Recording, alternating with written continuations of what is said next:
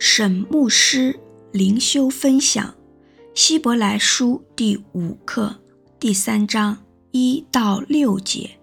耶稣比摩西更尊贵。经文：同盟天召的圣洁弟兄啊，你们应当思想我们所认为使者为大祭司的耶稣，他为那设立他的尽忠。如同摩西在神的全家尽忠一样，他比摩西算是更配夺得荣耀，好像建造房屋的比房屋更尊荣。因为房屋都必有人建造，但建造万物的就是神。摩西为仆人，在神的全家诚然尽忠，为要证明将来必传说的事。但基督为儿子，治理神的家。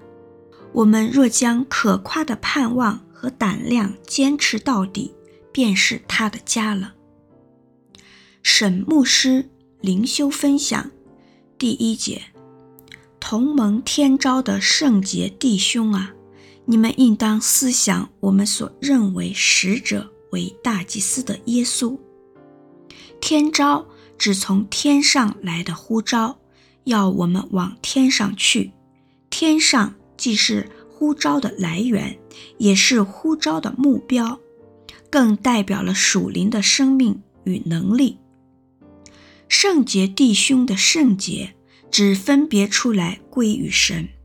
希伯来书第二章讲到，我们是耶稣的弟兄姐妹，我们是属神的人，意思是。耶稣将我们分别出来，为了要可以服侍神。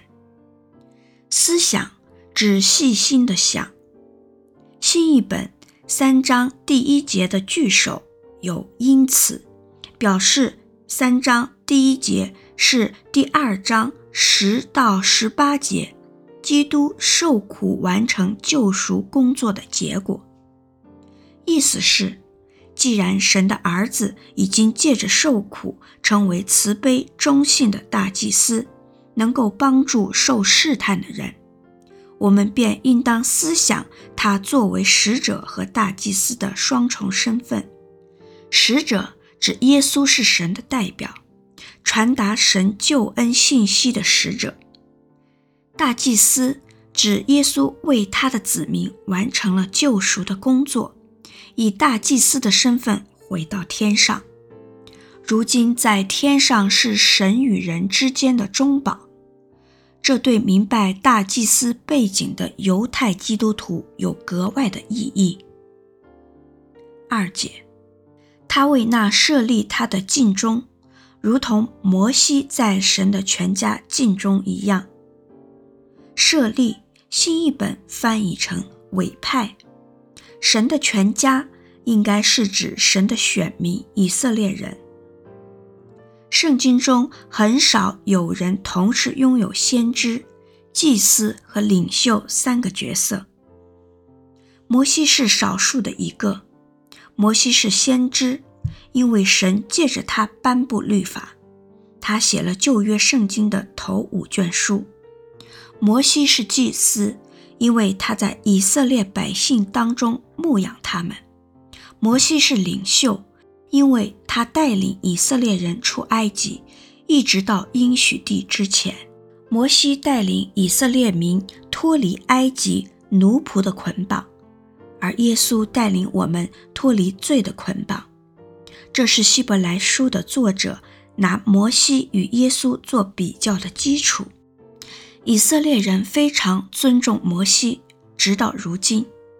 然而，耶稣应当比摩西受到更多的荣耀。以下就是作者的理由：三节，他比摩西算是更配多得荣耀，好像建造房屋的比房屋更尊荣。他比摩西算是更配多得荣耀的算式，只从神的眼光来看。房屋指神的家，也就是神的子民；建造房屋的指神，并进而引申是基督耶稣，因为神借基督创造了这世界。建造房屋的比房屋更尊荣，神比神的子民更尊荣，这是很明显的事。希伯来书作者如此比较，不外是指出神比神的子民有多么更尊荣，耶稣就有多么比摩西更尊荣。摩西在神的家，也就是神的子民当中工作，而耶稣创造了那个家，而且有神本身的荣耀，因为他就是神。神借摩西颁布了旧约。但旧约只是新约的预表，摩西是个中介，人民的领袖、代祷者，是犹太人的英雄，但摩西无法拯救人的灵魂。耶稣颁布了新约，救恩因此临到所有相信的人。四节，因为房屋都必有人建造，但建造万物的就是神。如果建造房屋的比房屋本身配得更多的荣耀，那么建造万物的神岂不是要配得更多的荣耀？这万物当然也包括犹太这个民族和基督教会。第三节讲耶稣是建造房屋的，第四节讲神是建造万物的。作者为什么要做这样的转析呢？一个可能的目的，就是为了在建造神的子民和建造万物的议题上，彰显出耶稣的神性。我个人认为，作者在这里要表达的是，耶稣不但建造神的子民，也建造万物。五到六节，第五节，摩西为仆人，在神的全家诚然尽忠。为要证明将来必传说的事，第六节。但基督为儿子，治理神的家。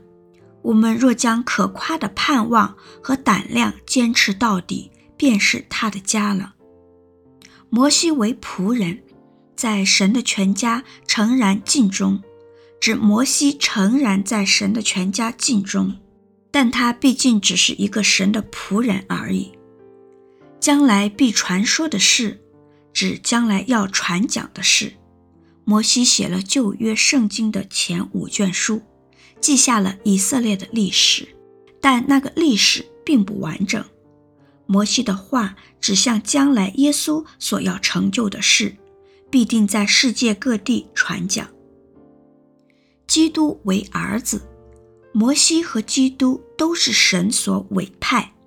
参照新译本。第三章第二节，两者都是中心的，但耶稣超越摩西，因为神的儿子超越神的仆人。治理神的家，指基督掌管教会，掌管信徒。我们若将可夸的盼望和胆量坚持到底，便是他的家了。神借着基督所赐给我们的救恩是全然稳固的。但是救恩却也带来一个庄严的责任，这个责任就是我们要保持胆量，要将对基督的盼望坚持到底。所有宣称属于基督的人，一定要彰显出我们真正的信仰。神既然要求以色列人对他们伟大领袖摩西保持忠诚。今天神就更加会要求我们对神的儿子耶稣基督保持忠诚。所有神的子民、神的家、主内的弟兄姐妹，必须要保持忠心。基督住在我们里面，他会帮助我们保持盼望和胆量，直到末了。我们不是因为信仰的坚定而得救。但是我们在遭遇困难时，是否有胆量坚持自己基督徒的身份？是否仍然保持对神的信心？却可以彰显出来我们的信仰是否真实。如果缺乏这种坚持到底的信心，我们就会轻易的被诱惑、试探、假道理、逼迫的风给吹倒、吹垮。神有方牧师写作。石木恩弟兄选曲，周小姐妹录音。